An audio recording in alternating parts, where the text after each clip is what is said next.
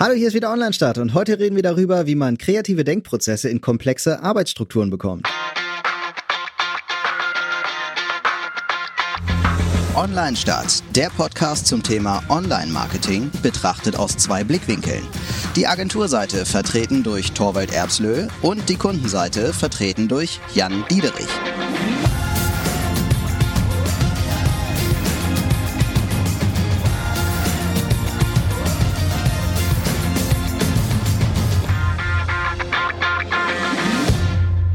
Ja, kreative Denkprozesse. Was ist denn überhaupt ein kreativer Denkprozess aus, äh, aus deiner Sicht? Also ich glaube, man kann sich ja, also man kann sich jetzt verschiedene Kolleginnen und Kollegen zusammensuchen und mit denen ein Meeting machen und da Sachen besprechen. Zum Beispiel, ähm, pf, weiß ich nicht, welche Farbe soll die neue Verkaufsunterlage haben oder so ein Quatsch. Ich spinne jetzt rum. Oder welche Funktion soll unsere neue Webseite haben? Ähm, das ist aber halt nicht kreativ also ja gut, welche Funktion soll eine Webseite haben, da kann man auch schon kreativ sein. Aber ich glaube, äh, es wird immer dann kreativ, wenn man irgendwie Lösungen braucht, von denen man noch nicht weiß. So, also man hat vielleicht ein Ziel, aber man weiß noch nicht so richtig, was bei rauskommen kann. Hat vielleicht auch, also man hat noch gar keine Vorstellung von dem, was da rauskommen kann. Ich glaube, das ist so das, was ich jetzt als kreativ definieren würde. Oder? Mhm. Was, was würdest du sagen? Ja, das kann man eigentlich ganz gut so zusammenfassen. Also ich würde auch sagen, dass es ähm, kreativ ist es, ähm, wenn man jetzt äh, bestimmte ähm, Schubladen verlässt. Also was ich, du hast das Problem und das ist die Lösung. So. Und jetzt muss man ja, jemand, der nicht kreativ ist, müsste jetzt einfach nur äh, bei allen Problemstellungen jetzt die verschiedenen Lösungen zusammentragen. Und Kreativität geht es im Grunde dann, wenn man jetzt aus dieser, aus dieser Zone heraustritt um sich was auszudenken, was äh, noch nicht fertig erarbeitet ist, sondern ähm, man eine Idee kreieren muss zu etwas. Mhm. Und ich finde ja immer so, also Kreativität ist ja jetzt, wenn man unter Leuten ist, wie wir beiden jetzt, die das halt jeden Tag machen, ist das irgendwie so ganz klar. Lass uns mal kreativ werden. Ähm, also für uns wäre es ja jetzt keine, weißt du, es wäre für uns auch mal was Neues, äh, wenn wir sagen, komm, wir gehen mal wandern und dabei quatschen wir mal und werden mal kreativ. Das wäre für uns jetzt neu, aber auch nicht so, dass wir sagen würden, Alter, geht gar nicht, was, was willst du denn jetzt oder so, ne? Sondern für uns wäre das so okay, weil wir halt wissen, dass vor allem außergewöhnliche Situationen einen eher in Kreativität bringen, zum Beispiel. Aber ähm, meine Intention auch für die Folge heute war ja, dass es durch, äh, gerade in Konzernen durchaus Menschen gibt, die so wenig mit kreativen Prozessen zu tun haben, dass sie, dass man die da auch schwer reinkriegt, weil die sich gar nicht vorstellen können, warum muss man jetzt hier so ein komisches Zeug machen? Warum kann ich mich nicht wie immer mit meinem Zettel und meinem Stift an den Tisch setzen und wir reden einfach drüber und haben dafür eine Tagesordnung oder so? Ja, ich habe auch mich gefragt, du hast ja dieses Thema aufgeworfen, habe mich gefragt, was, ähm, welche Methodiken und so kann ich denn dann dazu beisteuern? Und dann mhm. ist mir eigentlich gar keine eingefallen. Also Nein. Ähm, nicht so mit einem Namen und ihr müsst das so und so machen, obwohl ich ja täglich damit ähm, arbeite, mit Methodiken. Aber für mich ist es halt irgendwie so äh, irgendwie selbstverständlich, ähm, mit Methodik äh, quasi äh, was zu kreativ zu erarbeiten, ähm, dass ich selbst die ganzen Namen dafür nicht, gar nicht mehr weiß. Also das macht dann ja. uns äh, der Kreativdirector, der sagt, jetzt machen wir die und die Methode.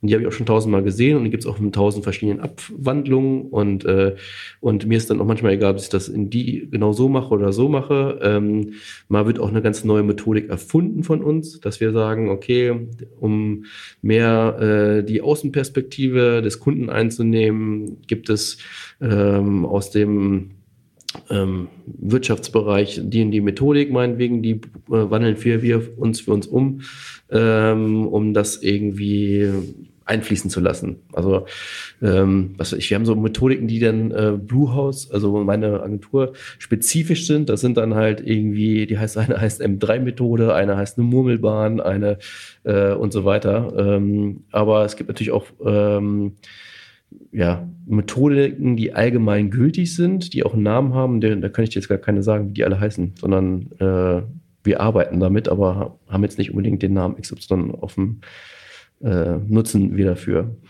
Also ich habe für heute ein paar äh, Methodiken dabei, die kann ich auch äh, benennen für heute, aber ich bin eigentlich ganz bei dir eher. Diese Methodiken finde ich, ähm, die sind eher für die Leute spannend, die sich sonst nichts zu helfen wissen. Also wenn ich keine Idee habe, dann finde ich es, also ist vollkommen legitim, diese Methoden zu nutzen, aber äh, halt nur, wenn ich das noch nie gemacht habe oder wenn ich ähm, eigentlich keine eigene Idee habe oder jetzt gar nicht weiß, wie ich das anpacken soll. Dann oder so als so als ähm, entdecke die Möglichkeiten so ein bisschen. Ne? Da, dafür ist das, um mal so in kreative Denkprozesse zu kommen, sind so diese offiziellen, sage ich mal, Methodiken, die man so in den Projektlehrbüchern finden kann.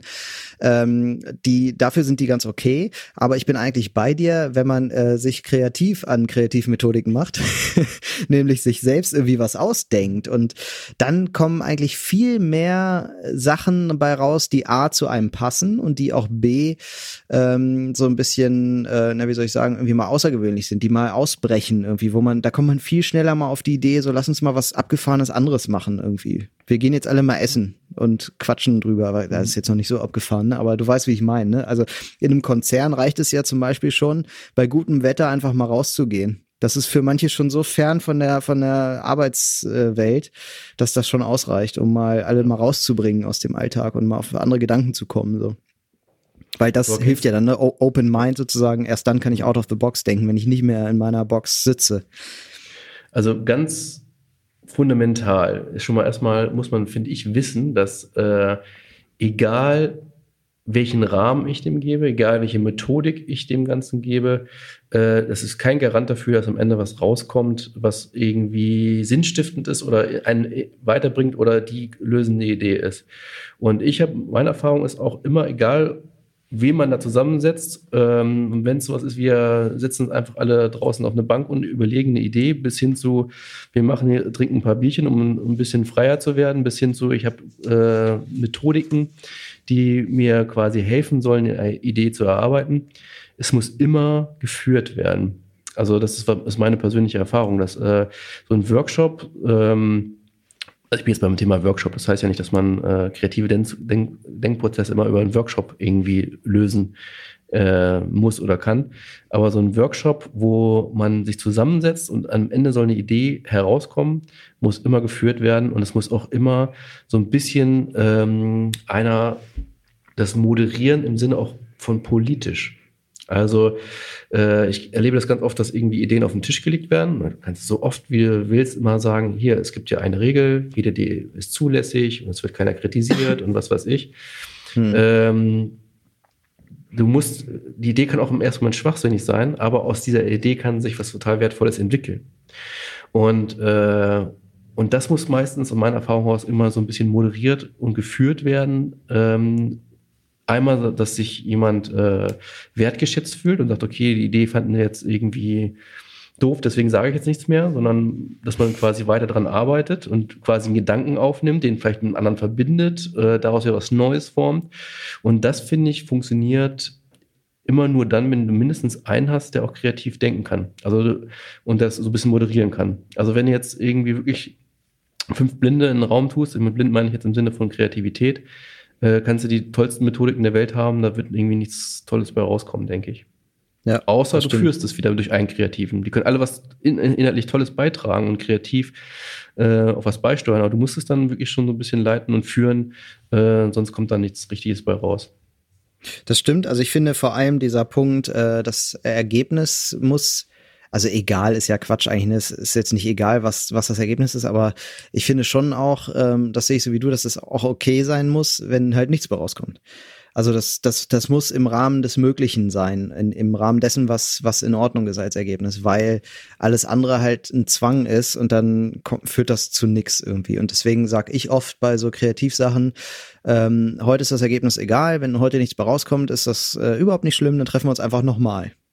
Und wenn da auch nichts mehr rauskommt, treffen wir uns nochmal. Und wenn dann auch nichts mehr rauskommt, treffen wir uns nochmal und vielleicht merken wir auch irgendwann, ähm, da gibt's einfach keine Idee zu und dann lassen wir es halt. So, und ja. wenn man das so anmoderiert, hat man garantiert schon nach dem ersten Mal ein Ergebnis.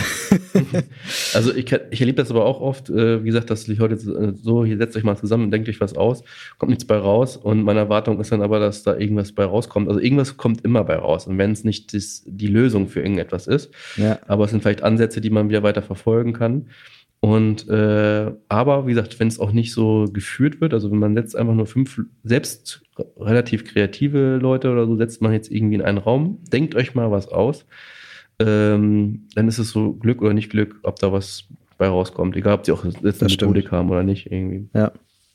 Dann hast du noch gerade gesagt, jede Idee ist zulässig, finde ich auch äh, absolut wichtig, dass man vorher, und da finde ich nämlich auch ähm, diese Moderatorenfunktion halt so als so ein bisschen der Aufpasser, so der, der Inspektor sozusagen, der wirklich guckt, dass jede Idee okay ist. Es gibt kein Nein, mache ich auch oft als Regel. Also ähm, ich habe zum Beispiel mal die Regel eingeführt, dass äh, wenn du eine Stunde Kreativmeeting hast, dann sind die ersten 30 Minuten ist das Nein verboten. Es gibt kein Gegenargument. Du kannst jedes Gegenargument dir aufschreiben, aber du darfst es nicht äußern in den ersten 30 Minuten. Das ist die einzige Einschränkung, die es dann gibt.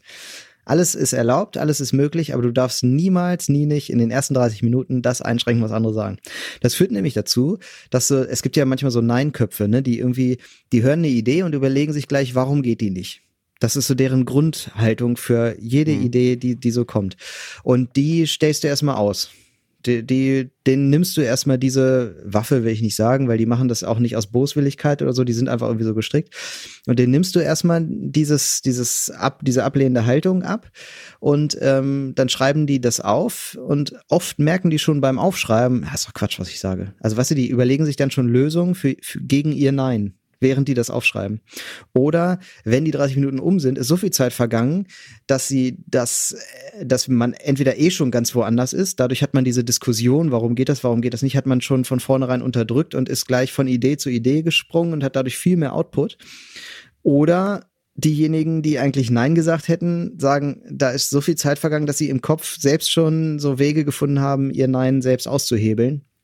Und dadurch äh, funktioniert es dann wieder. Das finde ich, dieses jede Idee ist zulässig, kann man total verstärken nochmal. Und so kommt man auch an kreative Prozesse sozusagen ran, äh, indem man sich vorher überlegt, wo sind eigentlich die Problemstellungen bei uns. Also wenn ich jetzt eine Gruppe habe, die setze ich in einen Raum, wo sind die Problemstellungen dieser Gruppe? Also was habe ich da für Leute? W äh, wird da viel, gibt es da viel ablehnende Haltung zum Beispiel? Dann wäre sowas vielleicht das richtige Mittel. Oder, ähm, weiß ich nicht, habe ich da Leute, die sehr auf bestimmte Dinge achten oder so, wie kann ich die umgehen? Und dann kann man sich eben selbst Mittel und Wege überlegen, wie man die umgehen kann, sozusagen, mit, mit solchen Dingen.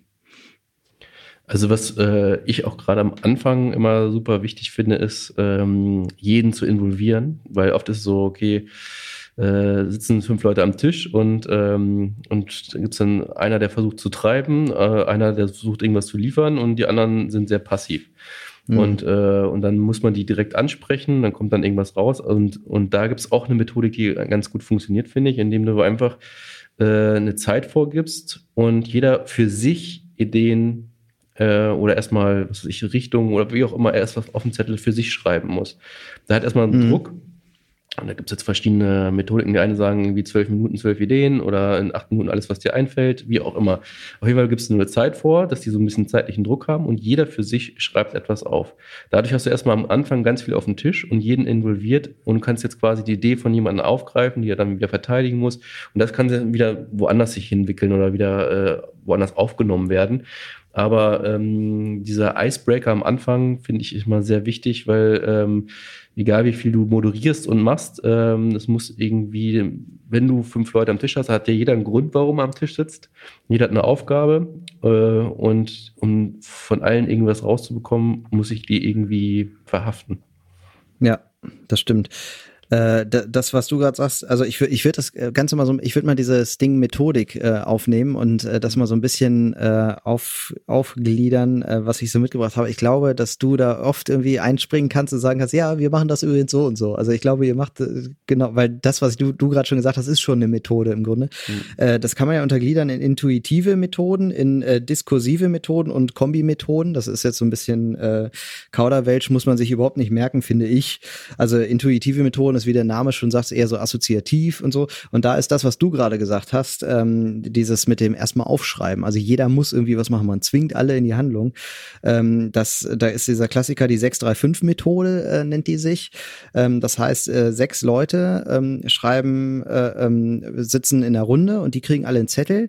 Und da sind äh, drei Spalten, ähm, also ist eine Tabelle mit drei Spalten und fünf Zeilen drauf. Und jetzt ist jeder, bekommt jetzt die Aufgabe, ähm, eine Idee in jede Spalte zu schreiben. Also oben erste Zeile, in jede Spalte schreibst du jetzt eine Idee rein, die der Lösung unseres Problems dient, was auch immer. Und das machen jetzt erstmal alle. Und dafür kriegen die einen Zeitraum X. Ich weiß jetzt gar nicht, äh, ob das jetzt in der Methode so auch äh, festgelegt ist, wie viel Zeit man da kriegt. Da würde ich jetzt auch denken, je nach Problemstellung äh, sollte da eben die Zeit gegeben werden. Auf jeden Fall jetzt nicht eine Stunde oder so, sondern halt da reden wir eher so über sechs Minuten oder so. Es geht halt wirklich darum, spontan, ne? Die Spontanität, das, was einem spontan dazu einfällt, da jetzt irgendwie ähm, aufzu, äh, aufzuschreiben. Und jetzt äh, gibst du diese Tabelle, wenn die Zeit umgelaufen ist, ähm, dann deiner Nachbarin, deinem Nachbarn weiter. Das heißt, alle Zettel gehen jetzt, äh, rotieren jetzt einmal im, im Kreise der Anwesenden. Und ähm, dann guckt sich jetzt jeder diese drei Ideen an, des Vorschreibers, der Vorschreiberin, und äh, kann diese Idee dann in Zeile zwei noch weiterentwickeln. Sprich, äh, kann da dann noch gucken, okay, ähm, du hast jetzt die Idee X und Y, die kann ich jetzt, äh, dazu fällt mir noch ein, da könnte man dann auch das und das noch dazu machen. Oder ähm, in der nächsten Spalte ist die und die Idee und jetzt äh, entwickelt man die nicht weiter, sondern man hat noch einen anderen Geistesblitz, der dazu irgendwie passt und schreibt den halt auf. Und wenn dann die Zeit wieder abgelaufen ist, gibt man das weiter, zack, zack, zack. Äh, das macht man dann eben fünfmal bis alle Zeilen voll sind und dann werden die Ideen vorgetragen. Und dann kann man die mhm. diskutieren. Und das ist im Grunde so das, was du auch gesagt hast, ne? dass, dass eigentlich alle so ins Arbeiten kommen, ne? Benutzen wir oft, äh, um Personas zu entwickeln. Also die heißt dann bei uns auch nicht 633 äh, Methodik oder äh, je nachdem, was weiß ich, äh, man, was man aufstellt, dass man sagt, okay, wo lebt die Person, wo, wo befindet die sich, was für Interessen hat die, dass wir das im Grunde Reihe rum durchgeben und die müssen das immer weiter ergänzen, auch Sachen durchstreichen können, die, wenn man meint, dass der Vorgänger irgendwas total Blödes geschrieben hat. Das kann man, kannst du auch in Gruppen machen, dass du dann verschiedene mhm. Gruppen hast und sagst, okay, die beschäftigen sich jetzt mit dem Zettel von der Gruppe, die davor war. Ähm, äh, genau, das äh, ist für uns ein gängiges Tool für meistens, nicht nur, aber oft für Personas zu entwickeln. In so einem Workshop zum Beispiel. Mhm. Ja, das finde ich eigentlich ganz cool, so, weil du halt ähm, sehr, äh, ja, du, du bist auch so, das ist so ein bisschen kollegial auch, ne, weil du auf der Idee anderer Leute weiterarbeitest, ne? Und äh, am Ende hast du, also egal welche Idee genommen wird, es haben alle irgendwie da dran mitgearbeitet am Ende. Das finde ich eigentlich ganz cool an dieser Methode. Und die kann man ja aus, also ob das jetzt äh, sechs Leute sind und drei äh, Spalten und äh, fünf Zeilen, äh, völlig egal. Also, meine, die Methode, ne, wenn man die verstanden hat, dann schmückt man die halt so, führt man die so aus, wie man für sich glaubt, dass das halt passt. Mhm. Äh, es, es gibt noch diese ähm, Osborne-Methode, ähm, die finde ich ähm, ganz äh, spannend auch. Ähm, die kann man vor allem so in der Produktentwicklung und so, glaube ich, ganz gut anwenden. Ne? Da hast du im Grunde ähm, brauchst du irgendeine Ausgangssituation. Also irgendwas muss schon da sein, irgendein, äh, irgendein Produkt, irgendeine Sache oder so. Und dann, jetzt gehst du das an und du hast eine Checkliste. Und die Checkliste ist im Grunde immer gleich und du arbeitest die gemeinsam ab. Also du würdest zum Beispiel sagen, äh, als ersten Punkt, äh, kann ich das anders verwenden? Da, also ne, stellst dir halt zehn, zehn Fragen kann ich das irgendwie anpassen? Also ähnelt das äh, im Produkt vielleicht irgendeinem anderen Produkt, wo ich dann aus einem anderen Produkt hier was übernehmen kann? Äh, kann ich was ändern? Ne? Was, was könnte verändert werden? Äh, kann ich es vergrößern? Also kann ich es verlängern, verstärken, erhöhen, ähm, irgendwie erweitern, ähm, was zusätzlich einfügen, wie auch immer? Kann ich es, äh, nächste Frage ist, kann ich es verkleinern? Also das gleiche quasi rückwärts? Kann ich irgendwas ersetzen oder kann ich das ganze Produkt ersetzen? kann ich ähm, was umstellen, also kann man was tauschen, eine Reihenfolge ändern oder wie auch immer. Kann ich was umkehren? Kann ich also kann ich das Gegenteil von dem machen, was da passiert? Kann ich äh, was kombinieren? Lassen sich äh, Ideen verbinden vielleicht und äh, dann am Ende natürlich auch wie was kann ich transformieren? Ähm, um das Produkt zu verbessern. Und so, wenn ich dann jedes Mal ähm, diese Checkliste durchgehe, dann ähm, komme ich quasi, habe ich, hake ich immer so alles ab. Das ist ähm, so ein bisschen, glaube ich, wie euer Murmelbahnprinzip. Ne? Die Murmel läuft mhm. immer und an jeder Kante sozusagen stelle ich mir eine Frage und äh, die beantworte ich dann. Da gibt's noch eine Methode, die, die, nennt sich Scamper. Das ist eigentlich so ziemlich das gleiche. Ich glaube nur mit weniger Fragen oder so. Das weiß ich jetzt gar nicht so, so genau. Ähm, aber so von der Methodik ist es, glaube ich, relativ klar, ne? dass man so sehr klar irgendwie so ein Raster hat, äh, was man, äh, wo man nach, äh, nachgeht. Das ist immer noch ein Kreativprozess, wo ich allerdings schon sagen würde, als sehr kreativer Mensch, so wirklich kreativ ist das eigentlich nicht mehr. Mhm. Hast du, ähm, wenn wir jetzt, wir reden ja einerseits davon, dass man äh, kreative Prozesse möglichst nicht äh, kastriert, also dass man möglichst erstmal seinen gedankenfreien Lauf lassen ähm, möchte, aber gibt es auch Methodiken, dass du sagst, okay, ähm, danach bewerten wir die Ideen, damit äh, sie halt nicht zu frei sind?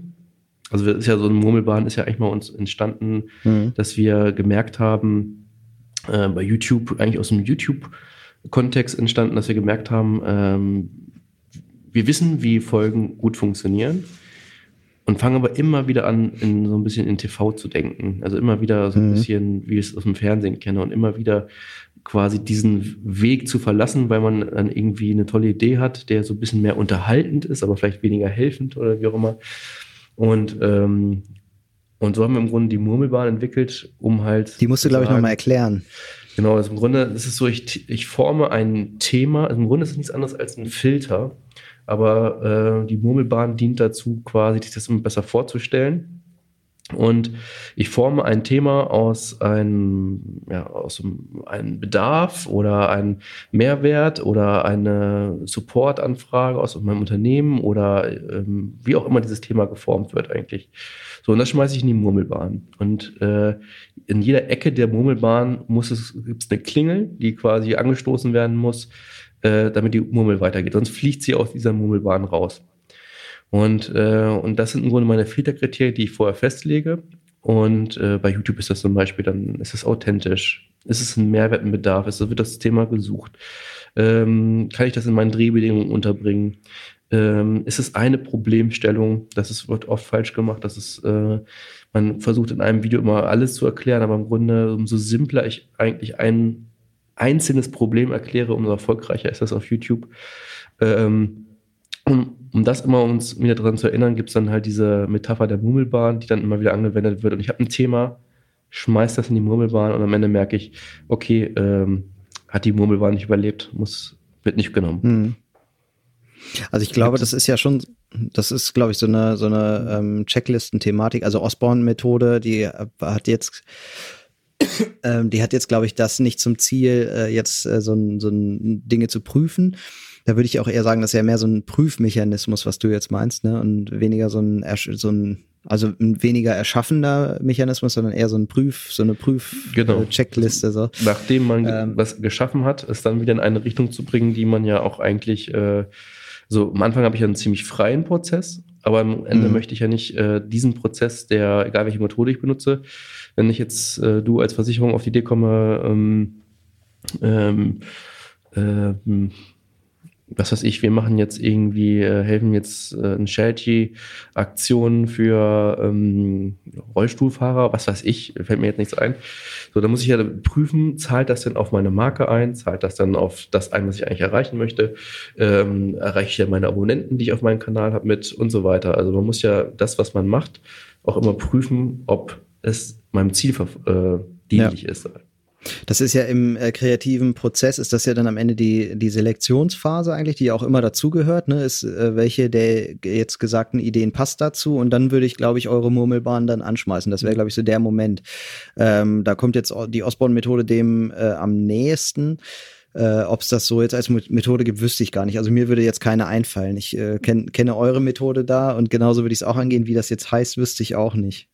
Das wäre wär ja dann einfach so eine ähm, äh, ja, also wird, passt ja am ehesten in das Raster der diskursiven Methoden, nämlich ähm, da einfach ähm, analytisch vorzugehen. Ähm, so, das passt da eben am meisten. Ne? So Probleme in die, in die einzelnen Bestandteile zerlegen. Das ist ja so Teil der diskursiven ähm, Methodiken.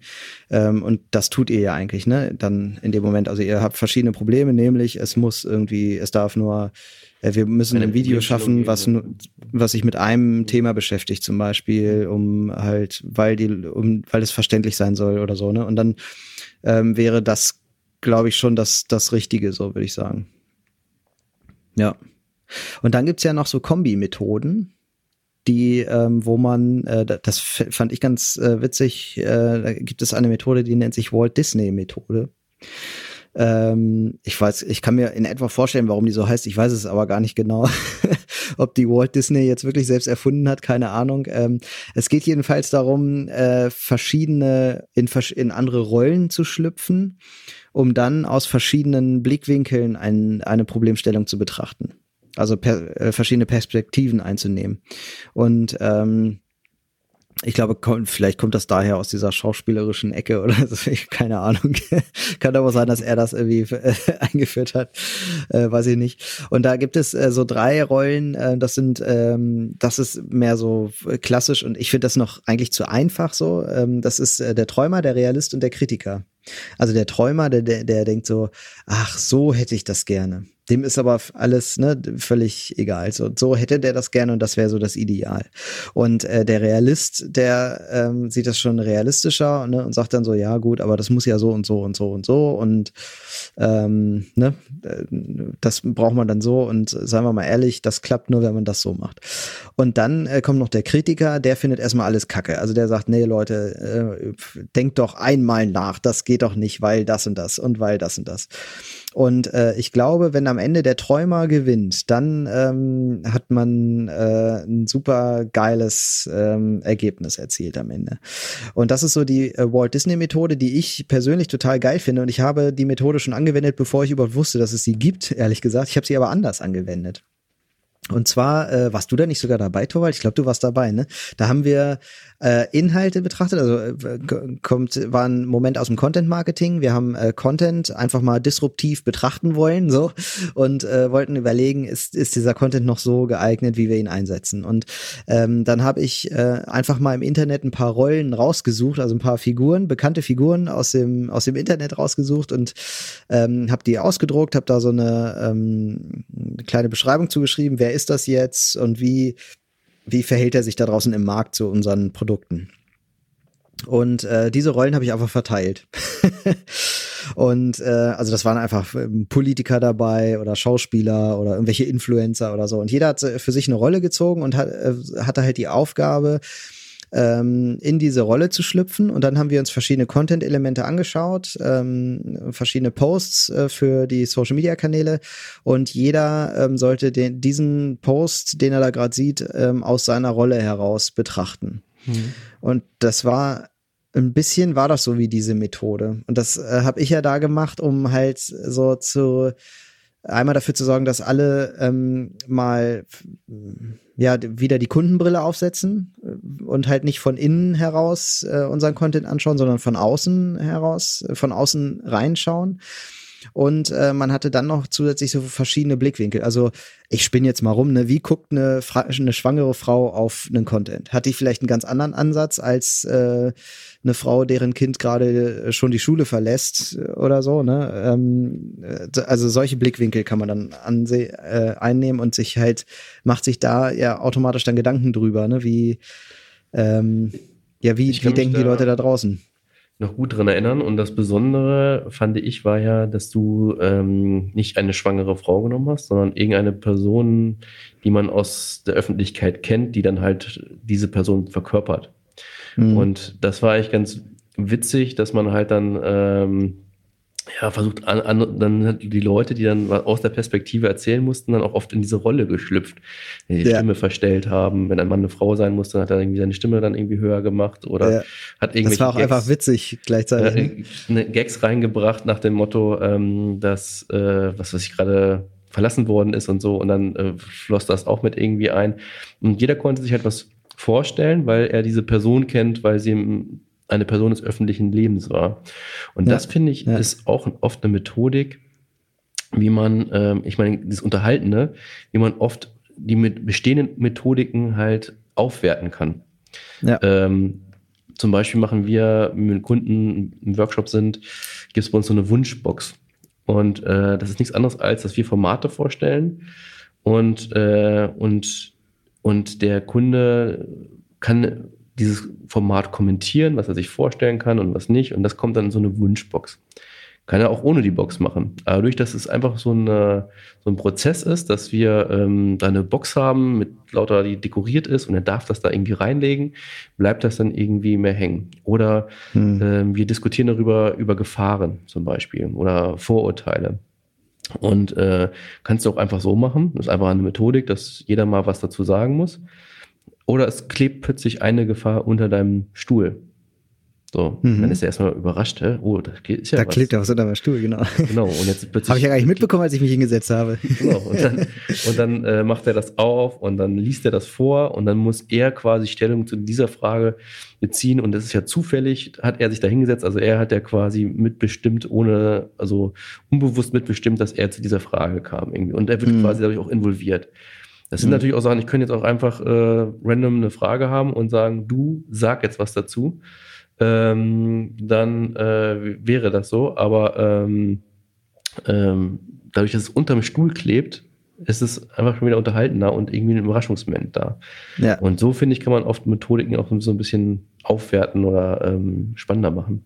Ja, also ich bin immer besonders stolz, wenn ich solche Runden organisiere und die Leute gehen raus äh, und sagen dann, hat Spaß gemacht. Das, dann, dann bin ich immer total stolz. Das ist mir fast wichtiger als, als, also, es ist Quatsch. Natürlich ist das Ergebnis ist immer das Wichtigste, ne? aber irgendwie gefühlt ist das fast noch wichtiger. Aber wenn die Leute rausgehen und sagen, äh, hat Spaß gemacht, dann impliziert das eigentlich auch, dass wir ein geiles ähm, Ergebnis hatten irgendwie und dass die Runde ähm, sehr äh, ergebnisorientiert war und so, ne? Das, da, also immer wenn das der Fall ist, dann macht's halt auch einfach Spaß. Ne? So, deswegen finde ich immer das so das höchste Gut am, äh, das höchste Lob am Ende, so was, was ich richtig gut finde. Und ähm, so eine, deswegen denke ich immer, so eine Runde, die darf auch so ein bisschen entertainy sein. Also so wie du sagst, ne, die Überraschung mit äh, unterm Stuhl klebt irgendwie was oder so. Ähm, das holt viele irgendwie raus, auch aus so einer, aus dem Alltagsstress. Ne? Ich, so, ähm, wir hatten dieses Wort, dieses Wort äh, Workshop schon. Ne? Also klar, kreative Denkprozesse müssen nicht immer ein Workshop sein, aber jetzt, wenn wir äh, dann tatsächlich über komplexe Arbeitsstrukturen sprechen, dann ähm, ist es halt am Ende oft ein Workshop. Und dann, ähm, wenn man einen Workshop plant, kommt einem oft dieses entgegen so, Oh, da habe ich keine Zeit für. Ehrlich, ne? Ich muss hier, was soll ich denn noch alles machen? Ne? Ich kann, kann, ich kann mhm. jetzt hier nicht den ganzen Tag Workshop machen. so. Und äh, die Haltung finde ich erstmal okay, die kann ich nachvollziehen, weil es würde mir auch so gehen. Wenn irgendwer mich zu irgendeinem Workshop einlädt, wo ich noch gar nicht drin bin, gedanklich oder so, dann nehme ich genau diese Haltung ein. Kann ich total gut nachvollziehen, weil ich habe einfach äh, mega viel zu tun und dann ist das, dann will ich das nicht auch noch. Und dann ist es total wichtig, wenn die Leute dann zum Workshop kommen, morgens um neun oder so, die dann abzuholen, die gleich einzufangen und denen gleich zu sagen, das hier wird unser Tag, mein Lieber. Das ist äh, hier, das hier macht richtig Spaß. Das, das wird richtig Bock machen. Und äh, das schafft man am besten, wenn man die mit irgendwas überrascht. Wenn man zum Beispiel sagt, so Leute, habt euch alle schön gemütlich hingesetzt, wunderbar, draußen scheint die Sonne, steht auf, wir gehen raus. so, das ist so einfach eigentlich, ne? Aber das ist am Ende bringt das total viel. Und dann geht man einfach mal raus und stellt, vielleicht hat man einen Park draußen oder sowas und stellt sich mal dahin und macht so den ersten Workshop-Teil dann irgendwie draußen oder so. Das muss natürlich auch irgendwie Sinn geben. Man muss sich dann genau überlegen, was kann ich denn draußen machen? Da schreibt man jetzt vielleicht nicht unbedingt was auf oder so. Das müssen dann irgendwelche anderen Techniken sein. Ne? Die äh, 635-Methode wäre da irgendwie ziemlich blödsinnig, weil da habe ich keinen Tisch und so zum Schreiben. Das muss man sich also genau überlegen, was kann ich denn da machen? Aber allein solche Mittel helfen total, Leute aus dem Alltag rauszuholen und die einzufangen. Und dann machen die auch gerne mit. Und es ist ja oft so, dann nehmen Leute ihren Laptop mit in so einen Workshop, um nebenbei E-Mails abzurufen. Also ich bin zum Beispiel so einer. und äh, das ist aber total falsch. Das darfst du nicht machen, weil dann bist du nicht im Workshop im, mit dem Kopf. Und ähm, wenn du das gut anstellst und so ein bisschen entertainy daherkommst, dann äh, lassen die Leute ihren Laptop zu und sind dann voll bei dir und arbeiten mit. Genau, das ist ja auch im Grunde, du musst ja so einen Workshop mittlerweile äh, auch fast wie so eine Sendung äh, planen. Das heißt, wenn du der erste Teil des Workshops ist was, wo die schreiben müssen, dann muss der zweite Teil etwas Unterhaltendes sein, wo sie vielleicht auch mal sich zurückdenken können. Der dritte Teil muss wieder was Interaktives sein. Ähm, ja. Das heißt, du musst so einen Workshop quasi gar nicht nur nach dem Inhalt planen, den du am Ende rauskriegen willst, sondern du willst jetzt in Phase 2 etwas haben, was ähm, das und das zur Folge hat, aber war es jetzt schon zwei Ebenen davor schon interaktiv, also muss der wieder anders laufen. Ja. Und sag mal, ähm, wie ist denn das bei euch jetzt äh, zu Corona-Zeiten? Weil das ist jetzt ja nochmal so äh, was Besonderes, wo ich jetzt auch äh, tatsächlich mich im ersten halben Jahr ähm, nach äh, Corona-Ausbruch ähm, mich nicht rangetraut habe. Äh, kreative Prozesse in über Videocalls. Macht ihr sowas? Machen wir ja, auf jeden Fall. Und äh, aber es ist schon egal, was man sich da ausdenkt, und wir versuchen das auch immer ähm, dann die Methodiken, die quasi was die, der Vorteil von digital ist, dass man das dann auch ähm, einbindet, dass Leute quasi äh, mitschreiben können und dass es gleich ein Gesamtbild mhm. gibt und so weiter. Ähm, und dann steht das halt gleich und jeder kann das sehen irgendwie, aber es ist, also gerade beim Thema Workshop, kreative Prozesse, ähm, finde ich dieses ganze digitale über Videokonferenz zu machen einen sehr großen so sehr großen Einschnitt. Also das stört, finde mhm. ich wirklich. Also da so so Absprachen kannst du ja echt super. Man muss nicht immer ein Meeting machen, wo man vielleicht vor Ort ist. Das haben wir jetzt auch gelernt bei Corona. Aber bei diesen Prozessen finde ich, ist es ein wirklich starker Einschnitt, äh, zusammen was zu erarbeiten. Ja. Das stimmt, ähm, wobei ich, äh, ich habe ja gerade schon so ein bisschen ähm, gesagt, das erste halbe Jahr habe ich mich da irgendwie gegen gesträubt und dann fing das so an, dass ich dann immer gesagt habe, okay, jetzt müssen wir aber dann doch langsam mal aktiv werden hier.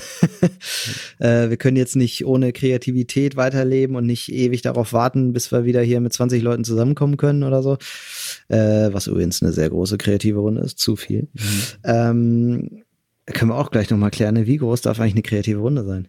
Ähm, und dann fing das so an, dass ich gesagt habe, okay, jetzt lass uns einfach mal äh, starten und dann doch nochmal über Videocalls aktiv werden. Und ich muss sagen, auch da gibt's ja Mittel und Wege. Ähm, also die 635-Methode äh, zum Beispiel, die finde ich hier, die funktioniert zum Beispiel ganz gut. Die könnte man zum Beispiel umsetzen, jetzt nicht in Form von einer Tabelle, sondern in Form von Breakout-Sessions. Kennst du das? Nee. Also vielleicht, da hast du Leute das dann klingelt aber. Ja. Okay, ja, ist vielleicht, wieder ein Begriff für irgendwas, was eh schon voll viele anwenden. So. Ja, ist äh, generell, generell bei mir persönlich so, dass ich mir immer so Namen nicht merken kann. Das heißt, das fängt auch ja. bei Schauspielern, äh, Künstlern, da kann mich jemand sagen, kennst du die und die Band? Und ich so, nein, höre das aber jeden Tag. So, und vielleicht ja, okay. das genauso mit, das genauso mit äh, Titeln für Workshop-Methodiken. ja, das, das kenne ich.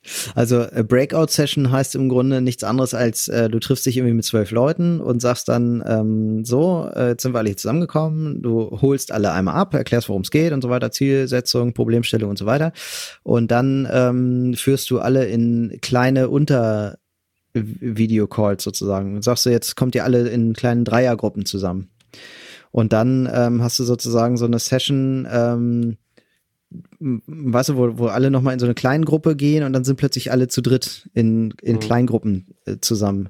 Äh, das nennt man dann äh, Breakout Session. Das kann, äh, glaube ich, Zoom zum Beispiel kann das schon lange, aber auch so Tools wie Teams und so, ähm, die ziehen das jetzt alle nach, weil das wirklich eine Möglichkeit ist, die da ganz viel, ähm, ja, die, wo man ganz viel noch so rausholen kann. Gerade so, ne, 6-3-5-Methode, wenn man die jetzt so nicht in dieser Tabelle denkt, sondern in, in diesen, in so Breakout-Sessions, ähm, dann kann das ganz gut funktionieren. Aber, also klar funktioniert das alles und wir machen das ja auch mit, ähm, machen, müssen jetzt ja auch viele Workshops digital machen. Aber hm, findest du jetzt, du hast das erste halbe Jahr Probleme gehabt, aber findest du das wirklich ein ähm, Ersatz für man kommt zusammen? Also ist es, klar, es ist eine Methodik, um das zu kompensieren, aber ähm, würdest du bei diesen Prozessen sagen, dass es ähm, gleichwertig ist? Nö, überhaupt nicht. Also es kommt immer darauf an, was man macht. Aber wenn man jetzt so wirklich bei Null anfängt und überlegt, so, okay, ähm, weiß ich nicht, was, also wenn man so, also je kreativer es sein muss, desto weniger funktioniert das über Video, sagen wir mal so wenn du eine Problemstellung hast, die du lösen musst, äh, und das ist jetzt irgendwie, weiß ich nicht, irgendein, irgendwas funktioniert nicht und ich brauche jetzt eine kreative Lösung, wie wir das hinkriegen, das funktioniert schon eher als, ähm, weiß ich nicht, wir wollen Zielgruppe XY erreichen mit Aufmerksamkeit generieren, so, das ist das Ziel. Äh, das ist schon sehr, sehr offen irgendwie und da wird es dann schon schwerer, das mal eben so über einen Videocall zu lösen. Also mhm. ähm, sowas geht doch eher dann auch im Persönlichen und das ist ja auch was, was wir beide viel kennen, ähm, dass das Kreativste eigentlich dann ist, wenn man sich mal privat trifft oder so oder bei einem Bier sitzt oder so und eigentlich was völlig anderes vorhat und plötzlich kommt man wieder auf das Projekt, was man da gerade zusammen macht. Ja. Und äh, so und ist plötzlich zwei Stunden so. Äh, irgendwie sitzt man in der Kneipe und redet zwei Stunden über die Arbeit und es macht plötzlich voll Bock und man hat die Idee am Ende. Und äh, je nach Alkoholkonsum stellt sich morgens dann raus, ob die wirklich so gut ist. Aber meistens, meistens entwickelt sich das so. Und wenn das dann auch noch Zeit hat und so, das ist ja vielleicht auch so ein bisschen dieses Ungezwungene, was wir vorhin ähm, schon gesagt hatten, ne? dass dieses, eigentlich ist das Ergebnis egal. So, das, das muss, glaube ich, immer sein. Und das hast du vor allem in so einer Kneipensituation, nenne ich sie jetzt einfach mal, hast du das am ehesten. Ne? So dieses äh, hier übers Maschseefest laufen und dann darüber nochmal quatschen, so das hast du, glaube ich, dann am ehesten, ne? dass dir das genau. halt eigentlich egal ist, was bei rauskommt. Also, und das ist, glaube ich, auch genau äh, der Erfolgsfaktor. Also einmal keinen Druck eines Ergebnisses zu haben ähm, und aber auch äh, aus einer Situation, ähm, sich von einer Situation zu lösen und in einer anderen Situation zu sein, die nichts damit zu tun hat. Das, auch was du meintest, man geht ja. auch raus oder wie auch immer. Ne? Ähm, ich habe neulich erst so einen Podcast gehört, da ging es irgendwie um Entwicklung von Kindern und so. Ähm, ich höre jetzt öfter auch solche Podcasts, weil äh, du bist ja jetzt auch so ein, äh, ein Podcast in dieser, äh, ein Podcast-Speaker in der Richtung. Podcaster, ja. genau. Äh, Rossmann Babywelt, gerne mal reinschalten. Genau, und was auch, wir haben ja auch so ein bisschen unsere Finger damit spielen, dann vergleiche ich das mal gerne mit anderen und hören mir viele Sachen mhm. an. Aber egal, auf jeden Fall habe ich da was gelernt, dass Kinder möglichst ähm, oft Langeweile haben sollen. Also nicht nie oft, aber die brauchen auch Langeweile. Man soll die mhm. nicht so vollknallen, dass sie immer nur beschäftigt sind, weil das bestimmte Prozesse bei denen auslöst, dass sie sich Gedanken machen, wie kann ich etwas gestalten, machen, umsetzen ja. und auf äh, Spielmethodiken kommen, die sie vielleicht vorher nie hatten oder was ja. ausprobieren, was sie vorher nicht ausprobiert hätten und so weiter. Und das ist aber ein wichtiges Gesetz, finde ich, auch für ähm, so Prozesse, also auch als ähm, Geschäftsführer, Unternehmer. Du musst im Grunde dich in eine Situation begeben, die weg ist von ähm, diesem täglichen Doing, ich muss das, das, das, das machen und gefangen sein von diesem ganzen Operativen, hin zu eigentlich eine Situation, wo du eigentlich so eine Art Langeweile kriegst. Dass du Lust hast, über was ganz anderes nachzudenken, was quasi dann vielleicht ein bisschen visionärer ist. Und, ähm, ja.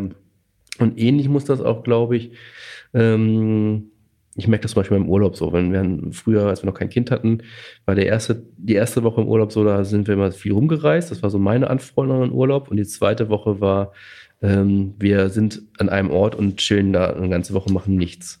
Das war immer die Anforderung meiner, meiner, meiner Frau. So, und da habe ich aber angefangen, weil mir langweilig war, plötzlich wieder in Prozessen zu denken, wo man eigentlich hin möchte, wo man es entwickeln kann, was man noch ausbauen mhm. könnte. Und klar kann man jetzt nicht jedes Mal in Urlaub fahren, wenn man jetzt eine Idee braucht, aber ähm, also ich würde da mitmachen. wenn, wenn das euer Style ist, dann fange ich direkt bei euch an. aber ja, aber es ist, ich glaube, die ähm, ja, man muss versuchen, möglichst dem nahe zu kommen, dass man in eine Situation kommt, die halt vielleicht mhm. etwas ähm, entspannter ist, die man aus, herauskommt. Also deswegen kann ich Unternehmen auch immer raten, macht den Workshop lieber bei uns, als dass wir zu euch kommen, äh, weil die einfach nochmal raus aus diesem ganzen äh, Workflow kommen und, äh, und von ihrer Arbeitsstätte und so weiter. Ähm, oder was du sagtest, einfach überlegen, wir waren auch schon einfach im Harz, wandern und haben Workshop gemacht. Ja, genau. Und sowas finde ich nämlich auch.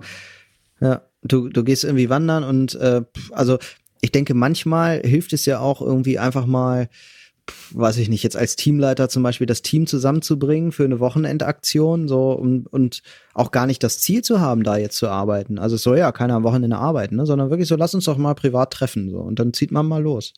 Und dann ist, ne, so, ich, man will ja gar nichts. Man gibt nichts vor, nichts. Es geht nicht um Arbeit. Aber ich schwöre dir, dass am Ende auch mal über Arbeit gesprochen wird. Und wenn man jetzt ein gutes Team hat, dann geht es jetzt auch nicht darum, dass man bei der, dass man dann dabei nur über die Arbeit ablästert und wie schlimm alles ist, sondern vielleicht äh, kann man die Runde dann eher dahin bringen, mal positiv, äh, konstruktiv äh, über Dinge zu, zu sprechen. Und dann kommt da nochmal was ganz anderes bei raus als sonst so. Ja. Kann man vielleicht auch einfach mal, äh, wenn man das jetzt wirklich so unter dem Deckmantel, wir wollen jetzt hier, äh, ich will mal versuchen, da andere Ergebnisse rauszukriegen, wenn man das unter dem Deckmantel tatsächlich startet, sollte es natürlich nicht das Wochenende sein, sondern ein Arbeitstag. Und da kann man, glaube ich, auch ähm, mal so einen Arbeitstag dafür opfern, sage ich jetzt mal, und äh, mal ja das vielleicht so als Teambuilding-Maßnahme planen oder so äh, äh, tarnen und das so starten dann vielleicht. Ne? Und da äh, wäre auch ein Ansatz, äh, kreative Denkprozesse im Unternehmen irgendwie aufzufangen ähm, und ohne jetzt einen Workshop zu machen. Äh, und zwar, dass man Möglichkeiten gibt, die kreativen Ergüsse irgendwie teilhaben zu lassen, da wo ich vielleicht immer im Unternehmen nicht arbeite. Also an der Kaffeemaschine, auf der Toilette, ähm, im Flur, ähm, also, dass man Möglichkeiten gibt, wenn man einen kreativen Einfall hat oder man diskutiert gerade beim Kaffee oder in der Raucherecke irgendwie, dass man das dort hinschreiben kann. Und andere das Nur das mit der Toilette musst du mir jetzt nochmal genauer erläutern. du kennst doch, wenn du in einer Diskothek bist, so ähm, Toiletten, die so vollgekritzelt sind. Und ja. äh, vielleicht ist man mal so mutig, also wir waren es auch noch nicht, aber man ist so mutig und erlaubt das aber natürlich mehr so im okay. Kontext, mhm. nicht hier meine Telefonnummer und der und der ist doof, sondern wirklich äh, Ideen spinnen, wo andere wieder das weiterspinnen können.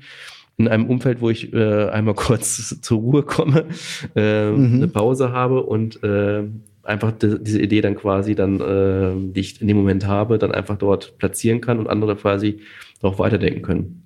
Da fällt mir direkt Toilettenping-Pong ein, ne? Da stand vorne an der Tür Lust auf Toilettenping-Pong, schau links. Und links stand dann schau rechts. Und rechts stand dann schau links.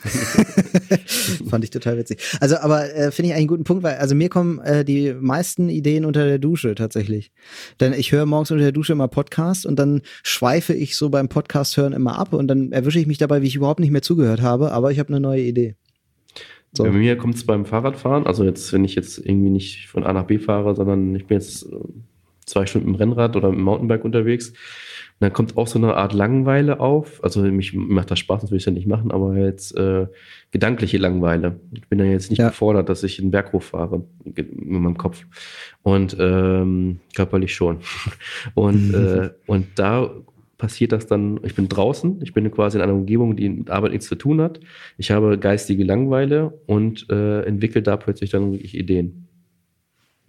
Ja, stimmt. Also so diese Situation halt, ne, sind, sind das eigentlich, wo man mal ja nichts tut so ne ich habe noch äh, dieses wir haben ja schon über Baby Podcast gesprochen äh, ich habe dazu noch dieses äh, Schwangergehen das ähm, finde ich immer noch weil das also weißt du du hast irgendwie eine Aufgabe und nimmst die mal so mit die befruchtet dich jetzt irgendwie erstmal.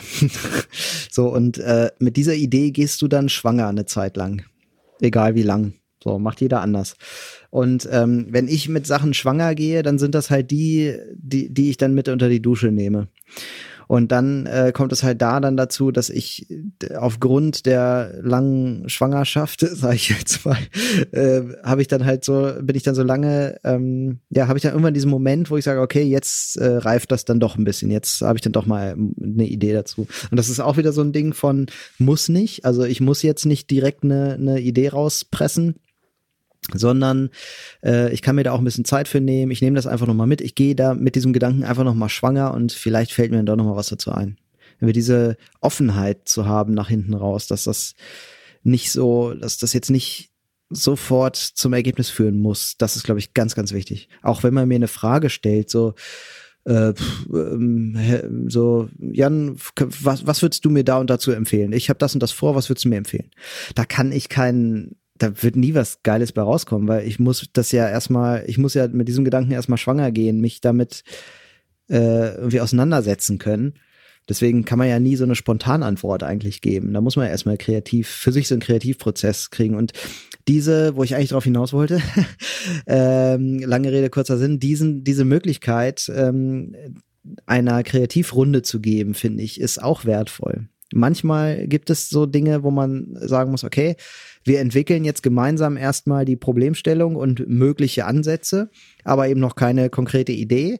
Und dann lasse ich mal alle damit ein, zwei Wochen schwanger gehen und äh, dann treffen wir uns wieder. Oder vielleicht auch nur über Nacht und morgen geht schon weiter. Weil dann auch wirklich alle sich damit beschäftigen oder so. Und dann kann man vielleicht nochmal so eine Mini-Hausaufgabe für zu Hause mitgeben oder so, wo man sagt, äh, Mensch, wenn ihr heute Abend ins Brötchen beißt, dann fällt euch garantiert ein, was weiß ich nicht, ne? Dann irgendwie haben alle ein Brötchen auf dem Tisch liegen fürs Abendbrot oder so, ne? Oder irgendwie so, nehmt das mit, esst es heute Abend zu Hause. Wenn ihr dann ins Brötchen beißt, dann denkt doch noch mal kurz an unsere Idee von heute.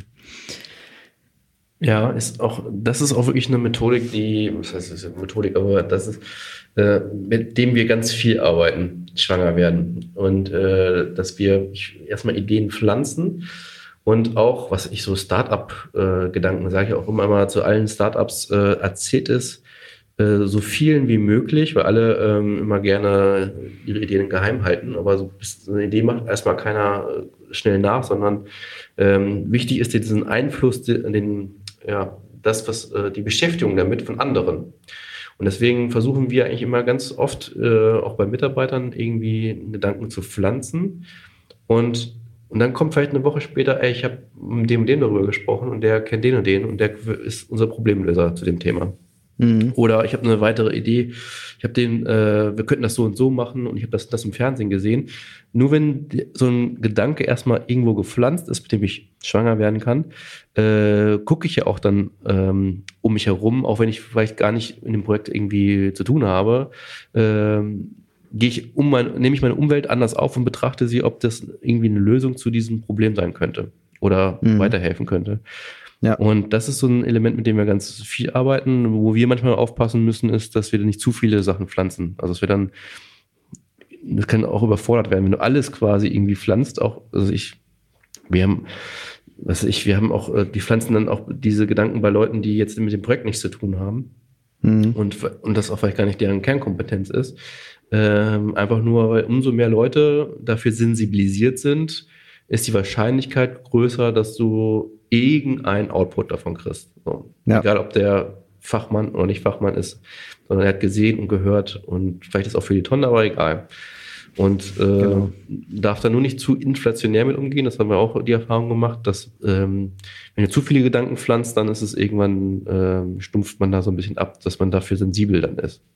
Ja, und man muss auch so ein bisschen, glaube ich, aufpassen, mit wem man das macht, weil es ja auch ähm, arbeitsrechtlich ähm, halt äh, so ein bisschen an, an die Grenzen stößt, vielleicht, weiß ich nicht. Ähm, bin ich jetzt kein Arbeitsrechtler. Ähm, und es gibt ja aber auch die ähm, Kolleginnen und Kollegen, die ähm, dann so Arbeit und Privat so ganz klar trennen, die da ganz ähm, bewusst mit umgehen und sagen, nee, in meiner Privatzeit will ich überhaupt nicht über Arbeit nachdenken. Das muss natürlich auch okay sein. So, ich glaube, das, das ist auch noch so ein wichtiger Punkt. Da muss man halt schon gucken, mit wem macht man das da gerade. Und das kann nur ein Angebot sein. Ähm, ne? Wenn ihr da heute noch mal einen Gedanken dran verschwendet, dann kriegt ihr natürlich meine Unterstützung, wie auch immer man das dann äh, formulieren mag. Dass das einfach so als Angebot äh, gedacht ist. Ähm, was da weiterhilft. Ich finde ähm, so insgesamt, ne, äh, auch noch mal zu diesem Thema Online, ähm, ist, ist ja ein kreativer Prozess eigentlich immer gleich aufgebaut. Ne? Du hast erst so die analytische ähm, Phase oder die Ist-Analyse. Was, was ist jetzt eigentlich die Situation? Ne? Warum sind wir überhaupt alle hier? Dann hast du so eine Zieldefinition, was, was soll am Ende bei rauskommen. Dann hast du vielleicht, das finde ich immer noch so ein bisschen ähm, verfrüht, eigentlich hast du vielleicht so Teambuilding. Also per Definition will man jetzt das Team suchen, wen brauchen wir dafür. Äh, das finde ich da an der Stelle aber noch zu früh. Ähm, und dann hast du eine Kreativphase und am Ende äh, die schon angesprochene Selektionsphase. Also Kreativphase haben wir gerade lang und breit über gesprochen und Selektionsphase ähm, wäre eure Murmelbahn zum Beispiel, ne, wo man dann nochmal ähm, überlegt, äh, ist das wirklich geeignet? Und dieses Vorgehen kann man ja per se auch online übertragen zum Beispiel. Das ist ja eigentlich immer gleich. Ne? Und dann ist eigentlich nur, nur noch eine Frage der Methodik. Und da haben wir jetzt ja auch schon gesagt, äh, da viel irgendwie rauskommen aus dem Alltag hilft und da kann man auch wirklich sehr kreativ sein, wie man dann später kreativ werden will. also man kann sich da seine eigenen Methodiken stricken. Ich weiß noch aus meiner Musikerzeit, ähm, kann ich noch kurz äh, einen erzählen. Da haben wir manchmal so dieses, da hast du so dieses Moment, äh, Alter, wir brauchen mal wieder einen neuen Song. Ja, lass mal einen neuen Song schreiben. Okay, morgen um drei treffen wir uns, schreiben wir einen neuen Song. Da wirst du niemals einen neuen Song kriegen. Manchmal ist es so, du kommst im Proberaum und dann ist so, der Gitarrist sagt so, ey Leute, ich habe neulich was Geiles mir ausgedacht, hört mal rein. Und dann spielt er irgendwas vor und dann sagt der Drummer, Alter, geil, warte, ratata, oder er sagt gar nichts und fängt einfach an und spielt mit ratata, so und plötzlich ne, steigt der Bassist mit ein und ähm, der Sänger legt los und äh, trällert eine Melodie drauf und äh, das, die besten Songs, schwöre ich dir, entstehen in zehn Minuten. Ja, aber, aber so ein Moment. Gute ganz gute ähm, Idee, wie man sich das vielleicht vorstellen kann, was ich auch mit Moderieren ja. meinte und was weiß ich. Also mhm. du hast im Grunde einer, der mit irgendwas anfängt, anderer baut was dazu, baut das auf. Es muss nur einer auch irgendwie das Ganze zusammenführen. Und äh, aber genauso ist ein gutes, eine gute Metapher so, so, für, genau. Für, wie Ideen entstehen können eigentlich. Genau, so sollte es sein eigentlich. Ne? Und äh, es gibt aber auch bei jeder Band den Moment, wo du dann da sitzt und denkst so, oh, pff, echt keine Idee. Ne? So, es float einfach null.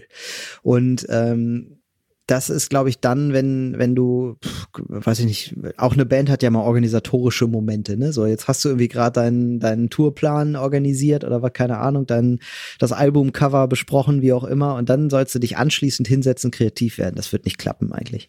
Und dann habe ich halt früher immer so Sachen gemacht wie, lass uns mal zusammen grillen oder so. Oder ähm, ich habe äh, das eine Mal, es war total witzig, da habe ich wirklich die ganze Band überrascht. Das sind ja hochkreative Köpfe einfach und die, die mit denen kann, die kannst du nicht überraschen mit kreativen Sachen. Äh, aber ich habe es doch geschafft. Und zwar habe ich einfach eine Kiste Bier gekauft, die in den Raum gestellt, äh, eine Packung Kerzen, ähm, habe das Licht ausgemacht, Kerzen angemacht, habe mich hingesetzt, mir ein Bier aufgemacht, habe auf die anderen gewartet. Und dann kamen die so reingetrudelt, also was denn hier los und so ne? Na, bist du unter die Romantiker gegangen und so ne? Und dann macht einer das Licht aus, ich mach's wieder, äh, macht einer das Licht an, ich mach's wieder aus. So, Leute, nee, heute ohne Licht. Ja, da sehe ich doch nichts. Ja, macht nichts so. Ein bisschen Schummerlicht ist ja da. Und äh, zwei Songs waren's.